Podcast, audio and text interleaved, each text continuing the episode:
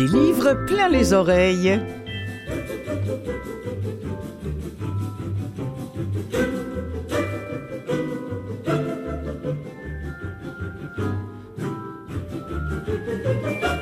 Alors cette semaine, stress, vous avez dit Stress Eh bien moi je vous réponds, stress pas minou.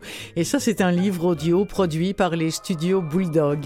À l'origine ce sont les éditions KO qui avaient sorti ce collectif d'une dizaine de textes écrits par dix autrices qui savent ce qu'est le stress, l'anxiété, la déprime. Parmi elles, Catherine Etier, Stéphanie Boulet, Florence K, notamment, et d'autres. Ce qui m'amène tout naturellement d'ailleurs à évoquer aussi durant cette émission un livre oui, un livre qui fait mal, qui s'appelle Survivre jusqu'à demain de Brigitte Jobin, qui est un livre témoignage sur le quotidien douloureux près d'un être violent. Ce sont des sujets pas faciles, je vous l'accorde, mais qui font partie de la vie, non? Et donc, forcément, de littérature et de la littérature qui s'écoute. D'ailleurs, je me présente, je suis Clotilde Sey et j'anime pour vous l'émission Des livres plein les oreilles produite par Canalem. Vous pouvez donc m'écouter soit à la radio, soit à la télévision, sur les ondes de Canalem ou encore sur le web. Et vous pouvez aussi m'écouter via CKVL ou encore en podcast. Alors, quitte à faire dans le pas facile, vous avez sans doute entendu parler de ce livre qui est soi-disant une incitation au suicide et qu'on souhaite interdire dans nos écoles et nos bibliothèques, Le garçon au pied à l'envers, les chroniques de Saint-Sever de François Blais. Non, à ma connaissance, il n'a pas été enregistré, mais saviez-vous que ce n'est absolument pas le premier bouquin à avoir été censuré pour les mêmes raisons? Les souffrances du jeune Werther, le premier livre écrit par Goethe, fut lui aussi frappé de la même malédiction, c'est également un sujet que je vais aborder à l'émission des livres plein les oreilles. Et puis en seconde partie, on va découvrir les nouveaux chemins de Sylvain Tesson et son livre Blanc. Et puisqu'on est dans l'univers de Tesson, j'ai appris récemment que Sur les chemins noirs serait porté au grand écran, interprété par Jean Dujardin. Ça me semblait donc intéressant d'aller jeter une oreille sur un extrait de ce livre sur les chemins noirs dont j'avais déjà euh, parlé un peu plus tôt dans cette émission. C'était euh, l'an dernier en 2022. Et puis enfin, bah, puisque depuis le temps surtout euh, que je vous annonce le dernier Pierre Lemaître, eh bien, voici, le voici aujourd'hui, Le silence et la colère. Et euh, ça me fait très plaisir de vous en faire entendre un extrait. Et aussi un livre de Katia Gagnon, journaliste à la presse, qui a écrit, et c'est maintenant en audio, Rang de la Croix. Voilà pour le programme. Joanny Pietracupa est à l'origine du projet Stress pas mon minou. Je lui laisse le soin de vous présenter ce livre audio avec en préambule une musique composée par Safia Nolin qui fait partie de ce collectif de dix femmes.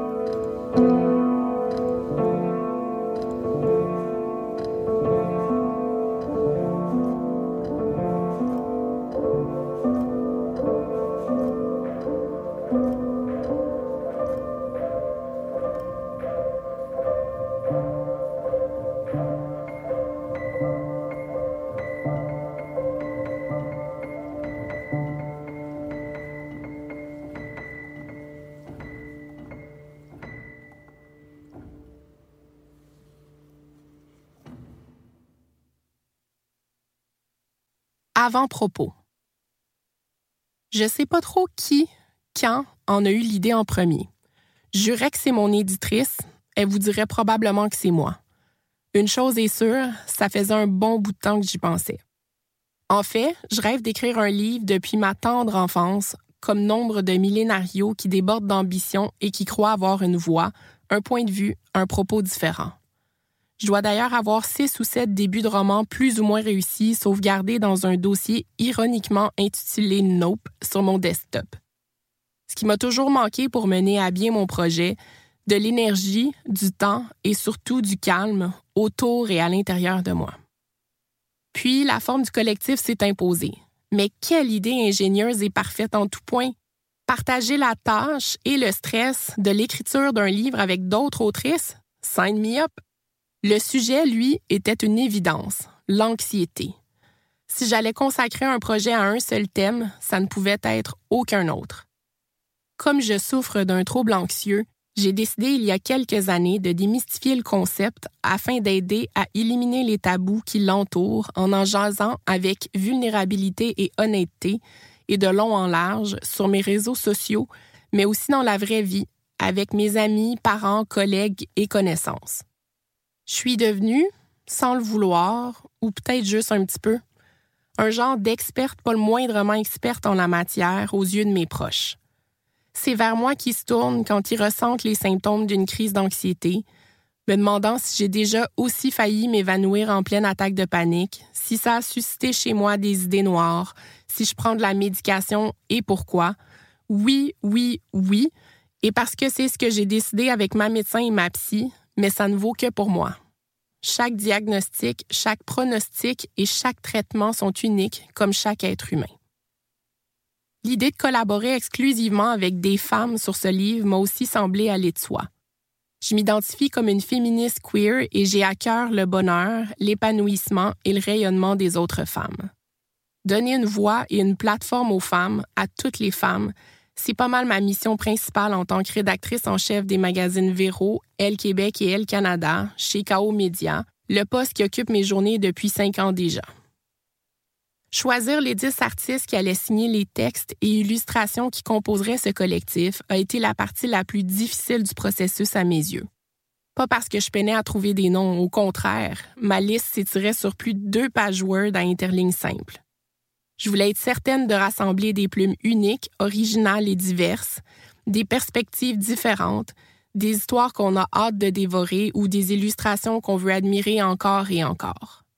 Entre deux choix déchirants, si je l'avais pu, j'aurais offert à toutes les autrices féministes et anxieuses du Québec de signer une page du livre. Ma liste de co-autrices s'est finalisée et j'en étais pas peu fière. Juliette Bélanger-Charpentier, Stéphanie Boulay, Gabrielle Bouliane Tremblay, Gabrielle Lisa Collard, Caroline Descostes, Vanessa Destiné, Catherine Etier, Florence K., Safia Nolin et Inès Talby allaient participer à mes côtés à ce petit gros projet dont je rêvais depuis toujours.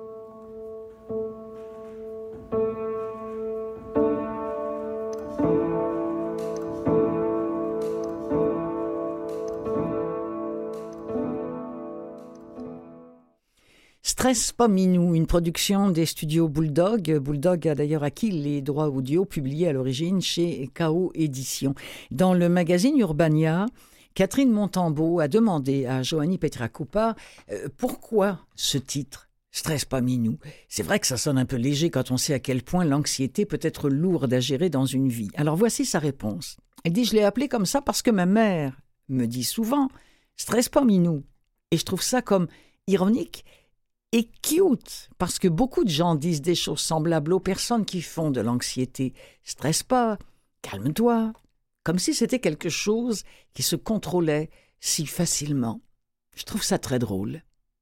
C'est aussi un jeu de mots sur le fait qu'effectivement le stress et l'anxiété, ce n'est pas du tout la même chose. Le stress, c'est quelque chose qu'on vit euh, tous à un certain moment de notre vie. C'est normal, c'est une réponse du corps à un danger. Mais l'anxiété, c'est un troublement, c'est un trouble pardon mental. C'est quelque chose, c'est quelque chose que tu peux pas facilement contrôler et qui va faire qu'au quotidien, même tes événements qui ne devraient pas te stresser vont se mettre à, à spinner dans ta tête. C'est souvent beaucoup plus intense que le stress et ça peut même t'empêcher de fonctionner au quotidien. Joanie commence d'ailleurs elle-même son propre témoignage dans ce livre collectif par la description très juste d'une attaque de panique. Elle écrit Tout ce qui défilait en boucle dans ma tête, en lettres majuscules et phosphorescentes, était je suis en train de mourir. Mon cœur devait être sur le point d'exploser tant il battait vite. Mes mains étaient engourdies, le bout de mes doigts m'élançait, je ne sentais plus mes orteils, je tremblais de la tête aux pieds. Mes genoux fléchissaient, j'avais chaud, si chaud. Je cherchais mon air, la bouche grande ouverte. Mes oreilles sillaient, mon œil gauche voyait tout en noir et mon œil droit était plein d'étoiles. Les bonnes. Honnêtement, j'aurais eu envie pardon, de vous diffuser l'entièreté de ces témoignages qu'on retrouve dans Touche pas Minou. Ils sont tous plus touchants, plus vrais, plus crus. euh, au sujet de l'angoisse euh, sous toutes ses formes. Pour découvrir tout cela, ben, vous allez être condamné à écouter Stress pas Minou, qui est désormais en audio et disponible sur le catalogue Nara notamment. Mais pour vous, aujourd'hui, j'ai choisi quelques mots de Stéphanie Boulet, une des sœurs bien connues dans le monde de la chanson. Son témoignage, lu par elle-même, et vous allez l'entendre, bouleversant. Deux poumons, un cœur, Stéphanie Boulet. J'aime parler de la dépression et de l'anxiété. J'ai toujours été déprimée comme j'ai toujours été anxieuse. Je sais pas bien départager les deux. On dirait deux poumons qui font battre le même cœur. Chaque fois que j'en parle dans le cocon privé comme en public, j'ai l'impression de soulever une digue de ma poitrine qui allait de toute façon exploser. Je sais par contre que les gens aiment pas parler de la part sombre d'eux-mêmes et qu'ils aiment donc pas beaucoup voir celle des autres. C'est vrai surtout à la télévision et sur les médias sociaux, mais ça m'a pris du temps avant de le comprendre. Avec les années, j'ai fini par être perçue comme une figure négative, colérique et lourde. On a dit de moi que j'étais déprimée, misérable, puis c'était dit comme une insulte. J'ai perdu des gens, des proches comme des lointains. Mais c'était vrai, puis ça l'est encore. Je suis remplie de noirceur. C'est juste que j'ai appris à le cacher quand je sens que ça pourrait me mettre en danger. Comme à 11 ans, comme à 25 ans, comme à 30 ans, je viens de recommencer à prendre des antidépresseurs. J'ai décidé que j'aurais pu honte de le dire parce que c'est la honte et la peur qui m'en ont tenu éloignée trop souvent alors que j'en aurais eu besoin. Mais ce que les gens voyaient en moi, ce que les gens voient en moi est critique. Cette peau retournée pour montrer la blessure, cette noirceur béante exposée, j'ai cru qu'il fallait que je la change, que je rectifie le tir. Sans tout de suite comprendre que cette incapacité des gens à entendre ce qui sortait de ma bouche en disait plus sur eux-mêmes que sur moi. Quand Hubert Lenoir a débordé à Tout le monde en parle en 2018, qui a dit qu'il avait déjà voulu se mettre en feu, on a été horrifiés de l'entendre. On a répondu non, non, non, dis pas ça à la télé. Quand Stromae a chanté sur TF1 qu'il avait voulu se tuer, même moi j'ai détourné les yeux, embarrassée. Comme si je refusais de voir cette part d'intimité si nue et si imparfaite en lui. Parce qu'on veut croire que les gens dans les médias sont plus grandioses et plus heureux que nous, que leur vie est une réussite, et que la réussite entraîne immanquablement le bonheur. Il n'y a rien de plus faux.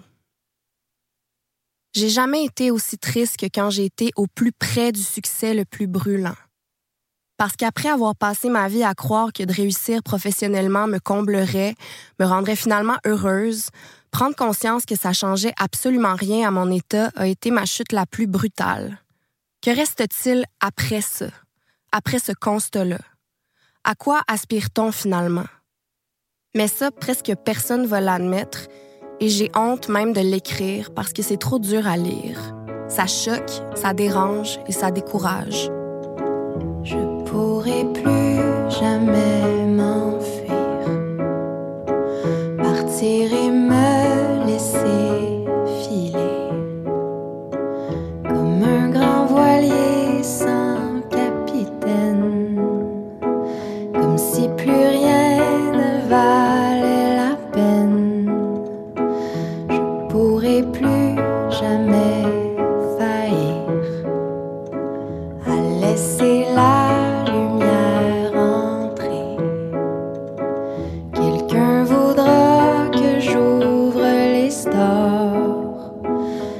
pour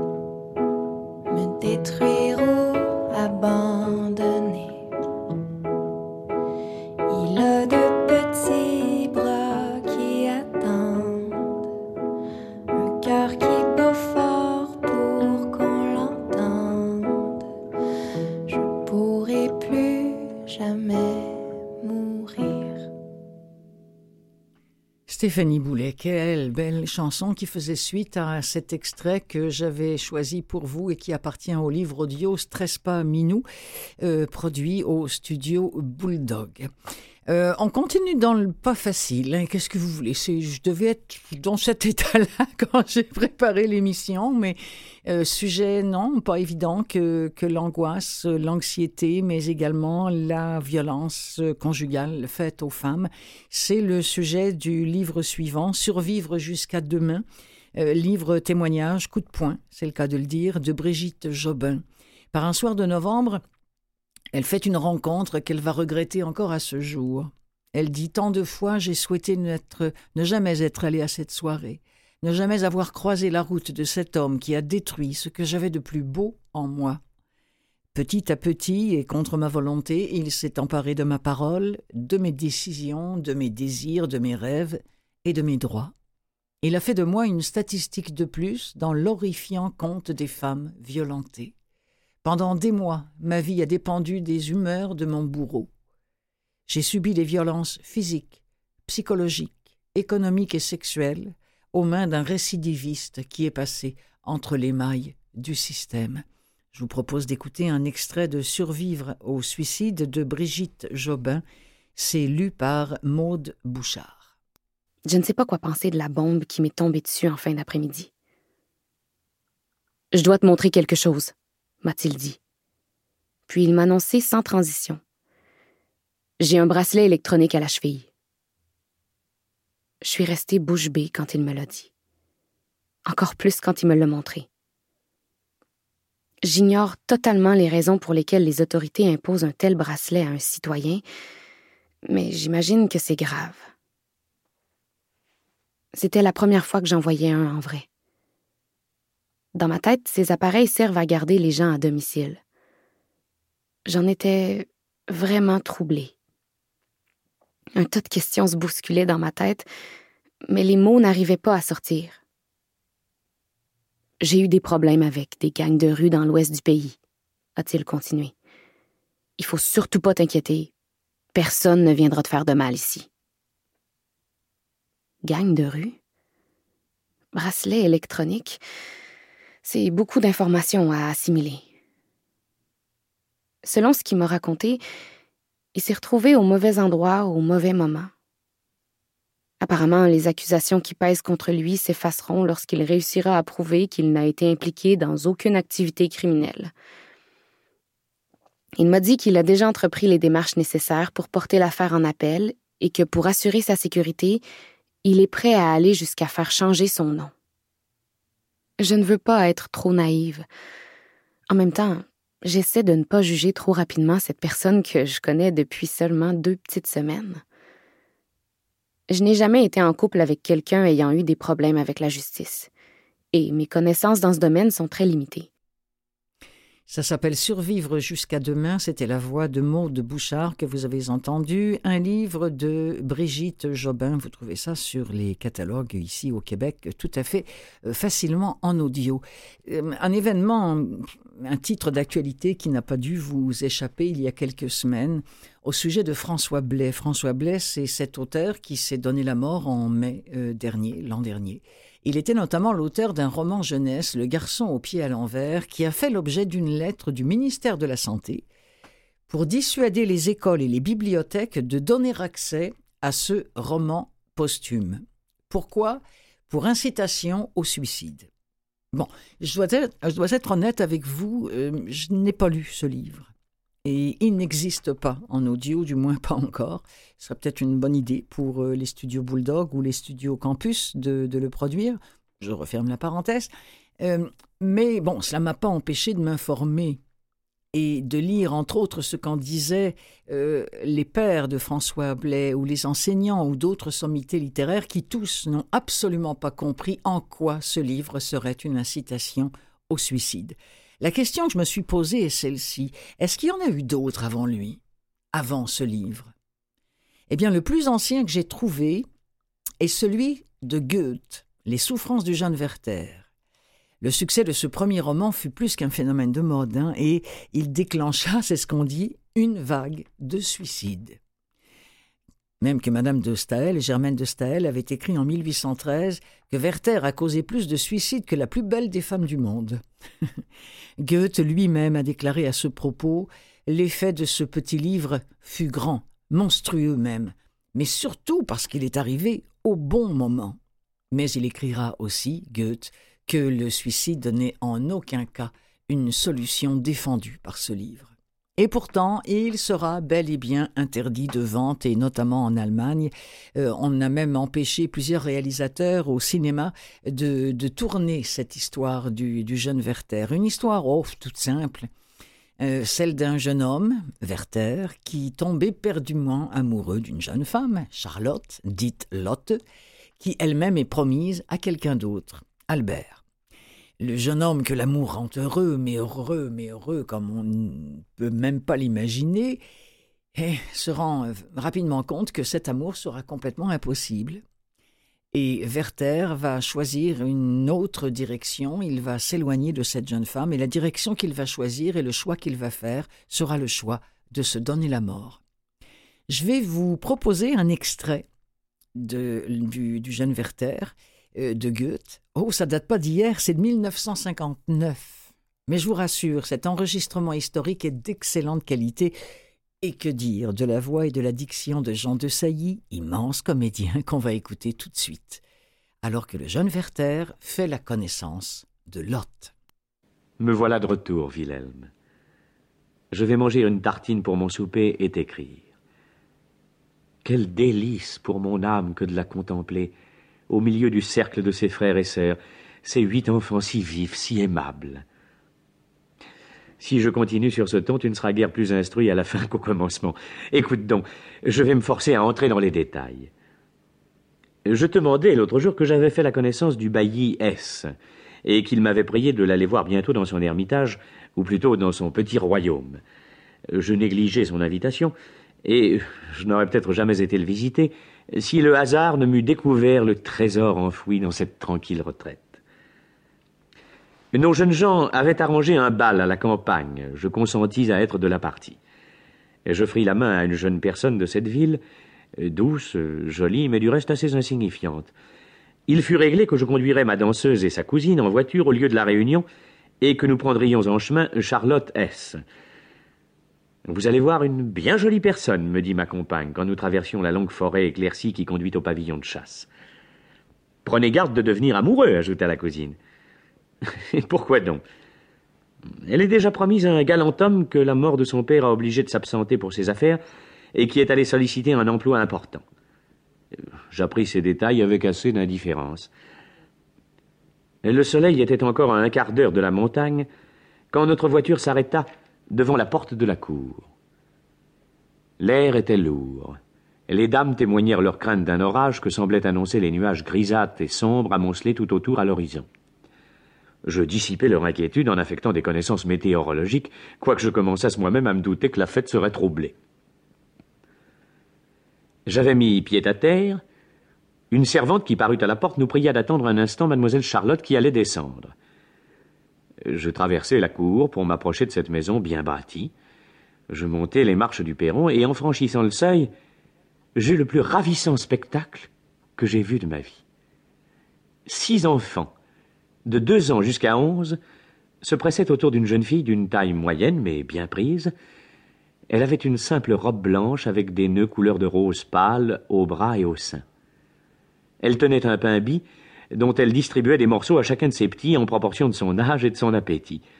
Elle donnait avec tant de douceur et chacun disait merci avec tant de naïveté. Toutes les petites mains étaient en l'air avant que le morceau fût coupé. À mesure qu'ils recevaient leur souper, les uns s'en allaient en sautant, les autres, plus posés, se rendaient à la porte de la cour pour voir les belles dames et la voiture qui devait emmener leur chère Lolotte. Je vous demande pardon, me dit-elle, de vous avoir donné la peine de monter, et je suis fâché de faire attendre ces dames. Ma toilette et les petits soins du ménage pour le temps de mon absence m'ont fait oublier de donner à goûter aux enfants, et ils ne veulent pas que d'autres que moi leur coupent du pain. Je lui fis un compliment insignifiant, et mon âme tout entière s'attachait à sa figure, à sa voix, à son maintien.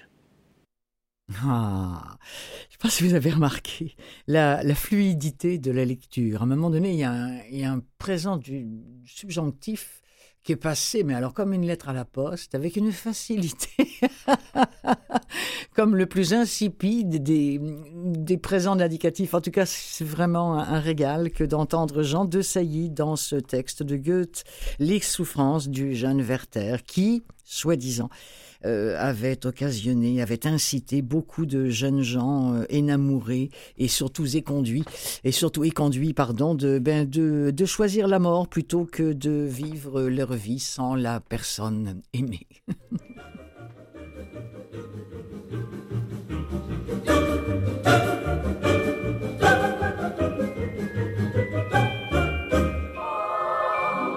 Alors, je vous rappelle que vous écoutez des livres plein les oreilles. C'est Clotilde Sey qui réalise et qui anime pour vous cette émission qui ne se consacre qu'aux livres audio. Je suis secondée aujourd'hui dans ma tâche par Nicolas Swartman. En seconde partie, je vais vous donner rendez-vous dans l'univers de Sylvain Tesson, euh, également dans celui de Katia Gagnon, de Pierre Lemaître et de Françoise Chandernagor.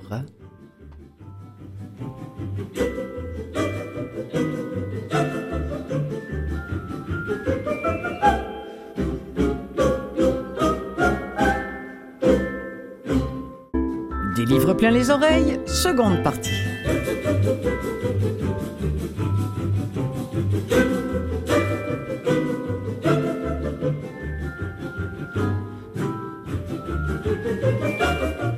Sylvain Tesson est l'auteur à la face cabochée. C'est arrivé suite à un bête accident. C'était à l'issue d'une beuverie, alors que ce jeune fou qu'il était à l'époque, de ses propres mots, eh bien, c'est ce, jeune fou a décidé euh, brutalement euh, d'escalader une maison euh, où il était invité. Je mieux vous dire que la chute a été beaucoup plus brutale que l'ascension des murs de la dite maison. Euh, suite à cet accident, et bon, on lui disait qu'il ne s'en remettrait jamais, qu'il allait falloir euh, subir des mois, voire des années de rééducation. Il a fait fi de, tout cela et il a plutôt préféré emprunter euh, des, chemins dans la nature. Mais je ne parle pas seulement au sens figuré, je parle tout à fait au sens propre. Et de, ces cheminements-là sont, sont nés une série de livres qui relatent ces nombreux voyages en défiant évidemment tous les pronostics, qui se arrachés comme des bons petits pains dans les librairies. Alors c'est un ressuscité en quelque sorte qui nous emmène avec lui sur des chemins divers et on le suit avec bonheur euh, en s'émerveillant d'une pierre, d'une fleur, d'un sentier, euh, d'un horizon. Nouveauté en audio, euh, je voudrais aussi que, vous sachiez que je vais vous présenter à la toute fin de l'émission Le Jardin de Cendres de Françoise Chandernagor, lu par Valérie Lemaître, et le livre de Katia Gagnon, journaliste à la presse, Rang de la Croix, également euh, aujourd'hui paru en audio, et le très attendu Petit Dernier de Pierre Lemaître, lu par lui-même, Le silence et la colère.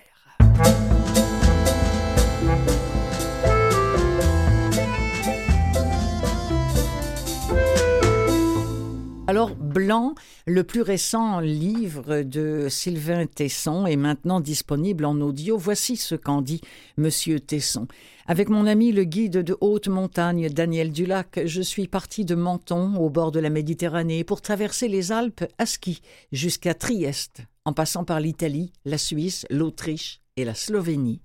De 2018 à 2021, à la fin de l'hiver, nous nous élevions dans la neige. Le ciel était vierge, le monde sans contour, seul l'effort décomptait les jours. Je croyais m'aventurer dans la beauté, je me diluais dans une substance. Dans le blanc, tout s'annule, espoir et regret. Pourquoi ai-je tant aimé errer dans la pureté? Voici un extrait de Blanc. C'est lu par, attendez que je vous dise ça tout de suite, Micha Lescaut et c'est édité par Gallimard Audio. La liberté. Le premier jour, 8 mars. De Menton à Olivetta, par le col du Berceau, 13 km et 1300 mètres de montée.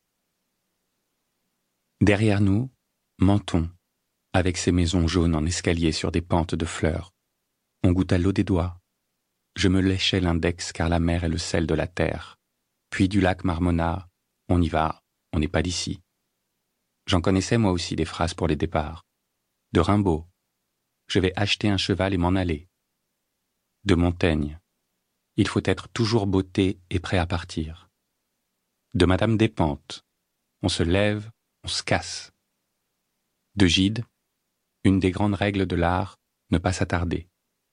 Et la plus belle, du Christ, dans l'Évangile selon Matthieu, viens et suis-moi. Dulac avait ses principes. Ne rien demander à personne, ne jamais s'éterniser, trouver poésie dans la furtivité. Circuler, il y a tout à voir. Une autre de ses expressions. Notre aventure allait s'étirer sur quatre hivers, à raison de trois semaines ou un mois de ski par an.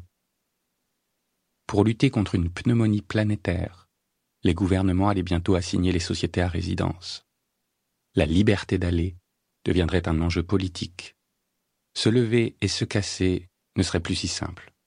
Un jour, en France, on serait sommé d'exhiber une autorisation par soi-même remplie pour aller cueillir des violettes sur le talus d'en face. Les escaliers de Menton devinrent une route, qui devint une piste, qui devint un chemin. Les cailloux roulèrent une musique que je connaissais, celle des marches de Garrigue. Le calcaire sentait la lumière. Les pins maritimes laissèrent place à leurs cousins d'Alep, habitués aux luttes contre la pente. Combien y aurait-il de cols avant l'Adriatique? Était-il même possible que nous réussissions à les franchir tous? Nous passâmes le col du berceau après 1300 mètres de montée. De l'autre côté, au nord, l'Italie. Le chemin forestier était blanc. Nous avions quitté la mer cinq heures plus tôt et trouvions déjà la neige. Cette année-là, elle était descendue très bas. Il y avait des traces d'écureuils italiens. Cheminer de la mer à la montagne symbolisait l'effort amphibie des espèces, initié il y a des milliards d'années. Ça s'appelle Blanc, c'est le petit dernier de Sylvain Tesson, maintenant euh, disponible en audio, euh, je vous le disais, lu par Michel Esco, dont vous venez euh, d'entendre la voix. En fait, il va, il va paraître, il est paru depuis le 26 janvier, donc voyez-vous, ça fait seulement quelques jours, c'est tout chaud et tout blanc. Et puisqu'on est dans l'univers de Sylvain Tesson, on va y rester encore un petit peu. Je vous avais déjà parlé, j'avais fait un spécial à un moment donné sur, sur Tesson, sur cette histoire euh, d'accidents bêtes et, sur ce type qui avait décidé de marcher, marcher, marcher, découvrir euh, pour se sentir mieux. Eh bien, je vous avais parlé à l'époque d'un autre de ces livres qui s'appelle Sur les chemins noirs. Cette fois-ci, on n'était plus dans la blancheur, mais dans la noirceur. Et ce livre-là sera bientôt porté au grand écran.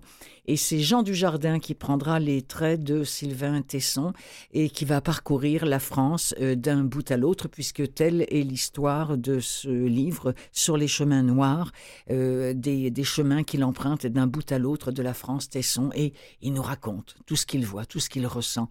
Et c'est vraiment, mais complètement passionnant. J'ai hâte de voir ce que ça va donner en livre, mais en attendant, en voici un extrait sur les chemins noirs de Tesson, narrateur Grégory Baquet.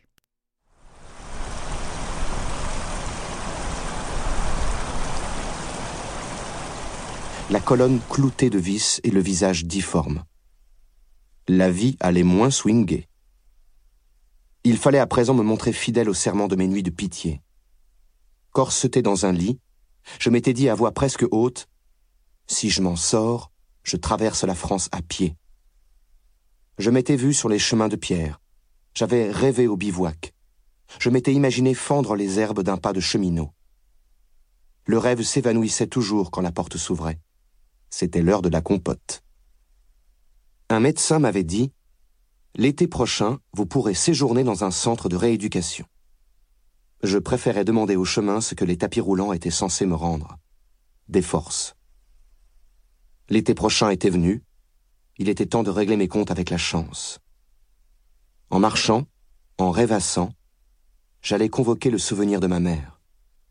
Son fantôme apparaîtrait si je martelais les routes buissonnières pendant des mois. Pas n'importe quelle route. Je voulais m'en aller par les chemins cachés, bordés de haies, par les sous-bois de ronces et les pistes à ornières reliant les villages abandonnés. Il y avait encore une géographie de traverse, pour peu qu'on lise les cartes, que l'on accepte le détour et force les passages. Loin des routes, il existait une France ombreuse, protégée du vacarme, épargnée par l'aménagement qui est la pollution du mystère. Une campagne du silence, du sorbier et de la chouette effraie. Les médecins, dans leur vocabulaire d'agents du Politburo, recommandaient de se rééduquer. Se rééduquer? Cela commençait par ficher le camp. Des motifs pour battre la campagne, j'aurais pu en aligner des dizaines. Me seriner, par exemple, que j'avais passé vingt ans à courir le monde entre Oulan-Bator et Valparaiso, et qu'il était absurde de connaître Samarcande, alors qu'il y avait l'Indre-et-Loire. Mais la vraie raison de cette fuite à travers champs, je la tenais serrée sous la forme d'un papier froissé, au fond de mon sac.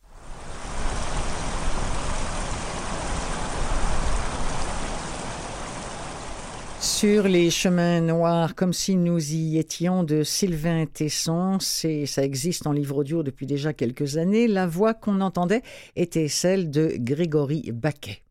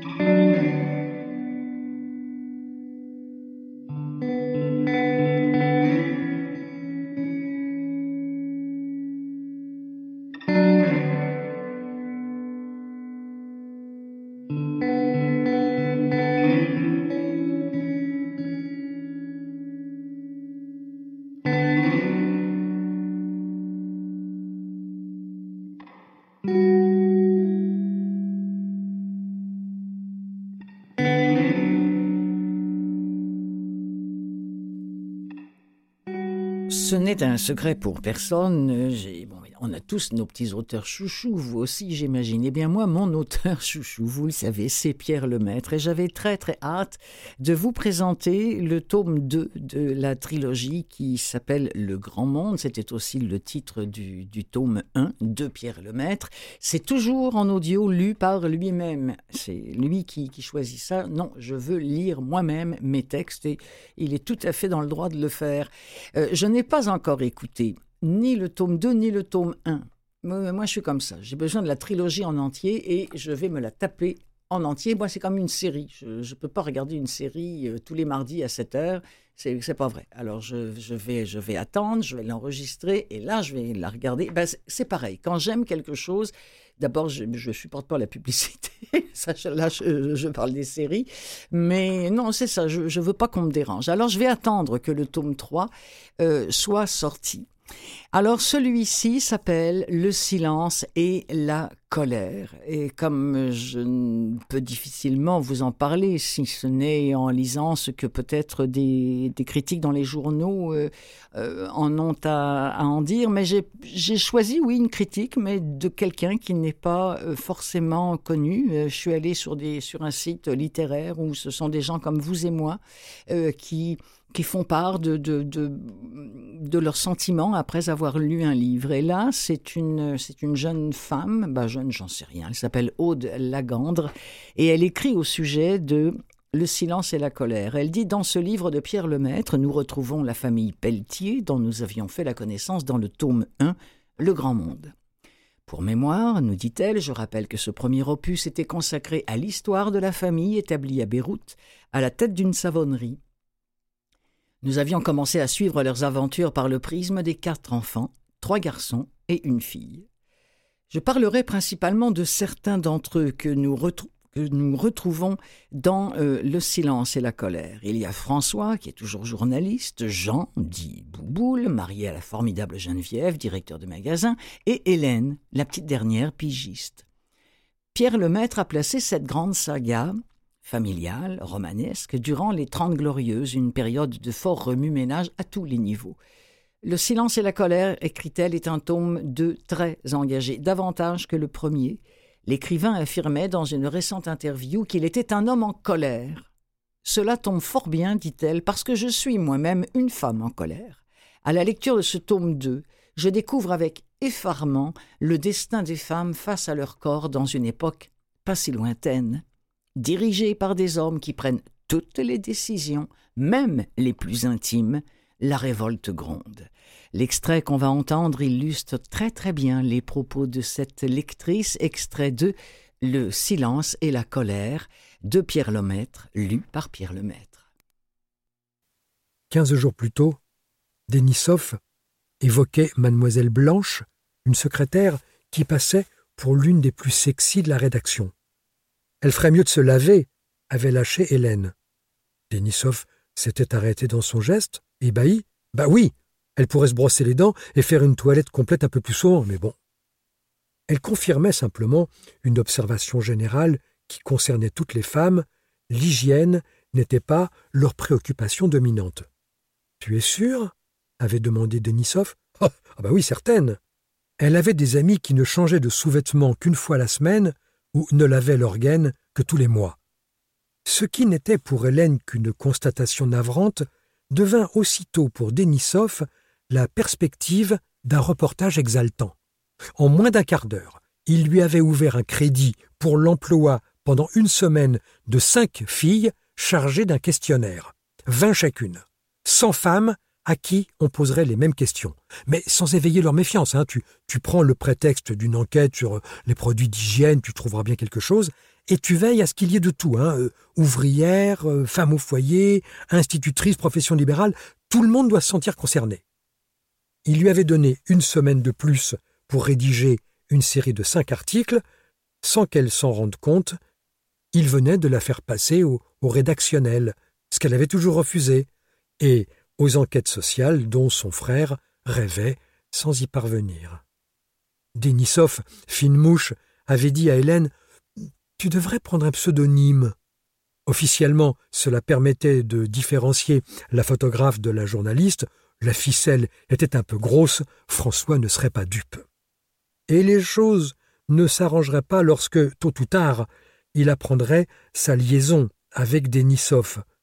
On ne trouvait pas grand-chose à redire à ce que nombre de filles doivent leur réussite à leur charme, c'était dans l'ordre des choses. Cela mettait pourtant Hélène mal à l'aise parce que, dans son cas, c'était à la fois vrai et faux. Vrai parce que Denisov ne lui aurait jamais proposé ce reportage si la conversation n'avait eu lieu dans la chambre d'hôtel où il se retrouvait régulièrement. C'est encore plus épouvantable que ce qu'on peut penser.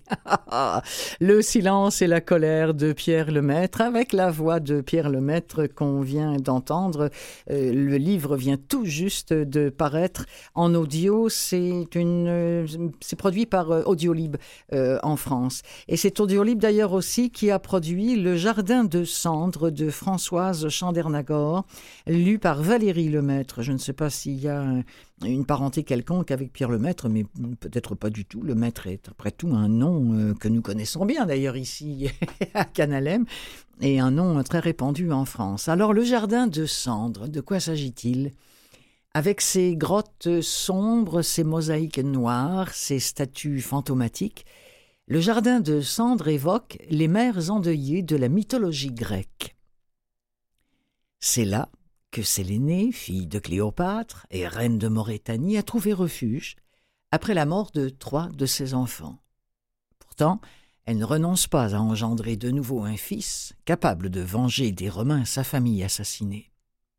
Délaissant son jardin de Césarée, elle fait le tour des sanctuaires propices à la fécondité.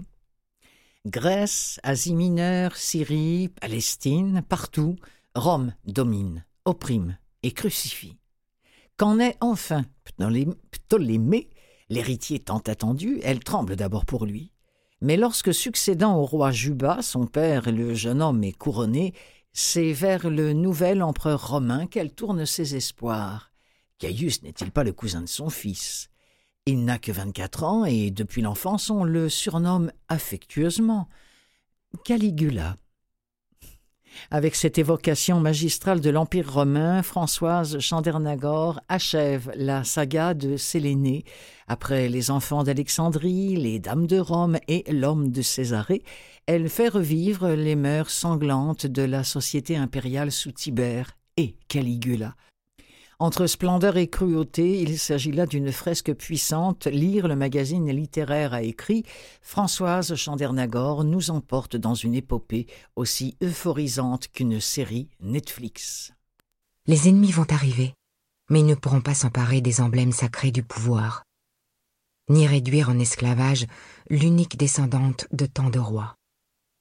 Une enfant, certes plus arabe qu'égyptienne, mais qui garde en elle quelques gouttes du sang précieux des souverains d'Alexandrie. La reine ne laissera pas encore une fois humilier ce sang-là. Elle va mettre la petite à l'abri, avec le sceptre et le diadème. À l'abri, au bord du Nil, le plus grand fleuve du monde, juste derrière ces montagnes, a-t-elle expliqué à l'enfant en montrant le sommet de la colline. L'une remorquant l'autre, cheveux trempés et robe maculée, elle dépasse le bassin de lune et la grotte de Niobé, traverse les parterres en zigzagant entre les stèles blanches. Nous y sommes presque, dit la vieille reine pour encourager la petite fille. Mais elle se demande comment elle va pouvoir, seule, faire glisser sur la margelle le lourd couvercle d'albâtre. Pour son pavillon royal sur la colline de Césarée, c'est le jardin qu'avait voulu Sélénée trente ans plus tôt. Pas de fleurs, pas de fruits, ni papillons multicolores, ni volières d'oiseaux bleus. Un jardin aux couleurs de son âme, noir et gris. L'idée était née dans son esprit peu après la mort de ses plus jeunes enfants, Yempsal, Alexandre et Elissa. Quand le mosaïste lui avait fait choisir le motif qui ornerait le grand bassin central en forme de croissant face au nouveau bâtiment. Pas de motif, avait dit la fille de Cléopâtre. Des tesselles noires. Noires? Avec du blanc alors pour effet de vague? Sans blanc, du noir uni. Mais, Regina, ce canal aura l'air du fleuve des enfers. Ce ne sera plus un Eurip, mais un Styx. Exactement.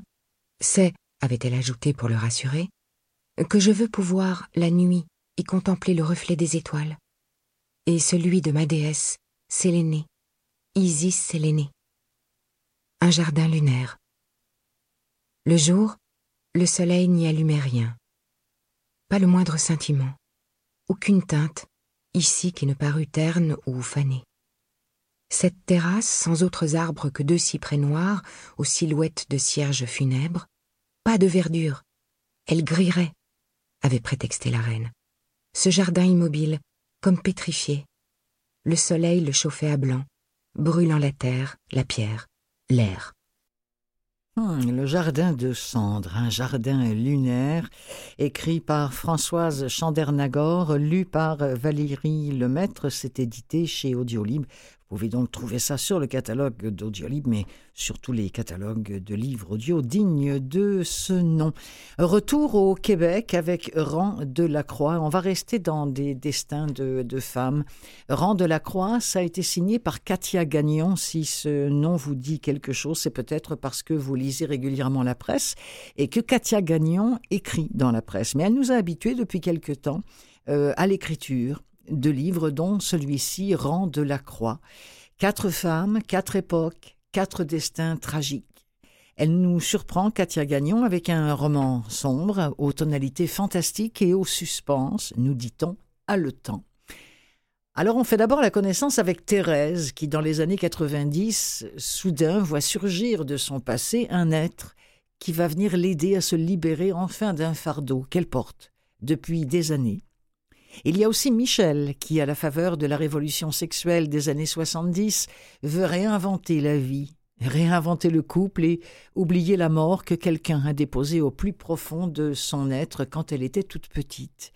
Il y a également Marjolaine qui, dans les années 1960, quitte la vie religieuse qu'on lui a imposée avant de se rendre compte qu'il est trop tard pour rattraper les années perdues.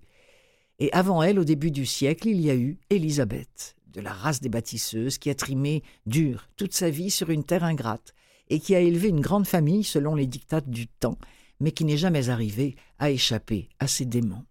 Alors ce qui relie ces quatre femmes, c'est la maison, la première du rang de la croix, qu'elles ont toutes habité à un moment ou à un autre de leur vie et où leur destin s'est joué.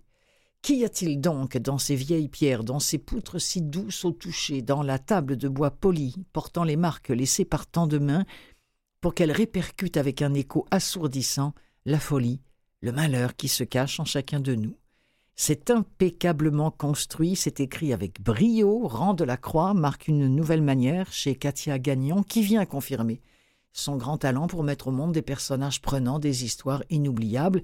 C'est paru par écrit aux éditions du Boréal, en audio chez Audible. Euh, rang de la Croix, c'est lu par Amélie B. Simard. En voici un extrait, on va faire connaissance de cette maison du rang de la Croix. Excusez-moi de vous déranger, dit Pierre en s'éclaircissant la voix. Vous êtes la propriétaire? Oui, répondit la femme en lui tendant la main. Yolande Bourgoin. J'ai vu sur la fiche devant la maison que vous cherchez un préposé.